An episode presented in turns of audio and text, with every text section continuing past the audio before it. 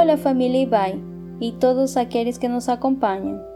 Aqui quem fala é a Shirley Vargas.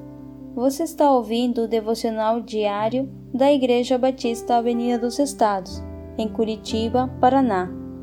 Hoje é quinta-feira, dia 24 de setembro de 2020. Nesta série de mensagens com o tema Crisálida, essa semana estamos refletindo sobre melhorando nossas competências. Já ouvimos sobre excelência, diligência e o perigo da cobiça. Hoje gostaria de falar sobre um segredo compartilhado pelo apóstolo Paulo, que faz uma grande diferença em nossas competências.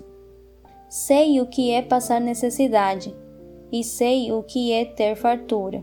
Aprendi o segredo de viver contente em toda e qualquer situação, seja bem alimentado, seja com fome, tendo muito ou passando necessidade. Tudo posso naquele que me fortalece. Filipenses, capítulo 4, versículo 12 e 13. As circunstâncias em que esta carta foi escrita certamente não era uma das melhores. Paulo estava preso. Nesta carta, que alguns estudiosos chamam de a Carta da Alegria, ele diz que aprendeu um segredo. Note que não é um princípio, uma lição ou um conceito, mas sim um segredo. Qual o segredo que tornou este homem um dos mais competentes da história? Contentamento. Ele estava preso fisicamente, mas não interiormente. Ingratidão aprisiona, gratidão liberta. Se nós sentimos melhores somente quando temos mais e piores quando temos menos, certamente que estamos presos. Contentamento não é acomodação, mas é a reação ao conteúdo da situação. Veja que Paulo disse que aprendeu o segredo do contentamento. Isto quer dizer que precisa ser aprendido. Ninguém nasce sabendo. E onde é que aprendemos? Com as circunstâncias.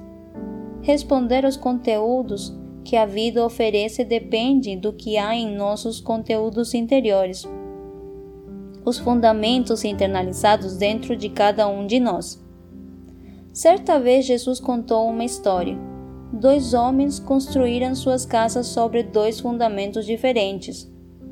O primeiro, o sábio, construiu sobre a rocha, lugar sólido, enquanto que o segundo, o tolo, construiu sobre a areia. Caiu a chuva transbordaram os rios, sopraram os ventos e deram contra aquelas casas. A casa do sábio ficou de pé. A casa do tolo caiu. Na lição de Jesus, sábios e tolos constroem casas. Sábios e tolos podem chegar ao mesmo resultado. A tolice não impede ninguém de alcançar resultado tolos também alcançam bons resultados. Da mesma maneira, a sabedoria não poupa ninguém de problemas. Dificuldade, problema e tribulação não acontecem apenas com os tolos. Sábios também sofrem. A diferença é que quando o problema aparece, o resultado do tolo será comprometido.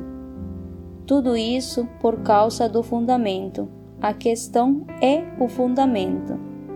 O fundamento de Paulo era sua satisfação na relação com o Deus que tudo pode. E porque tudo pode, nos fortalece em toda e qualquer situação. Este é o segredo de uma vida altamente competente. Que Deus abençoe.